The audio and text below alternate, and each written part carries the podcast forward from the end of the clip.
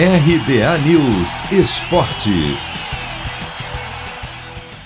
A vida de alguns clubes considerados grandes parece que será complicada em 2021. Caso, por exemplo, do Cruzeiro.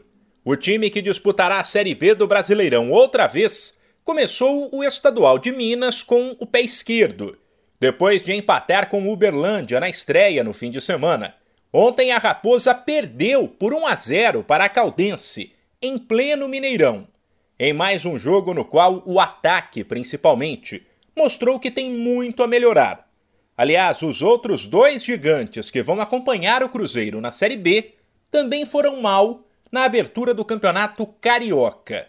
Em casa, o Botafogo não saiu do 0 a 0 com o Boa Vista.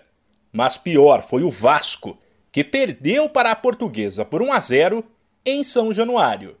No Paulistão Sicredi, o clássico Corinthians e Palmeiras terminou empatado por 2 a 2.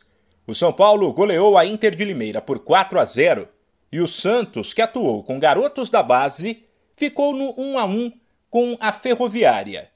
Para fechar o giro dos principais estaduais do país, mesmo com reservas, já que os titulares estão focados na Copa do Brasil, o Grêmio estreou no Galchão com uma goleada em Porto Alegre sobre o Brasil de Pelotas por 4 a 1.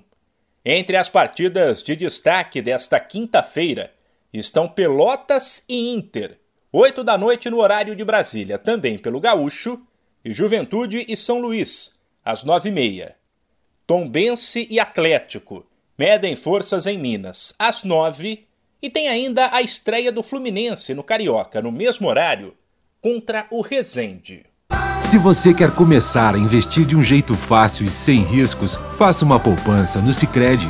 As pequenas economias do seu dia a dia vão se transformar na segurança do presente e do futuro. Separe um valor todos os meses e invista em você.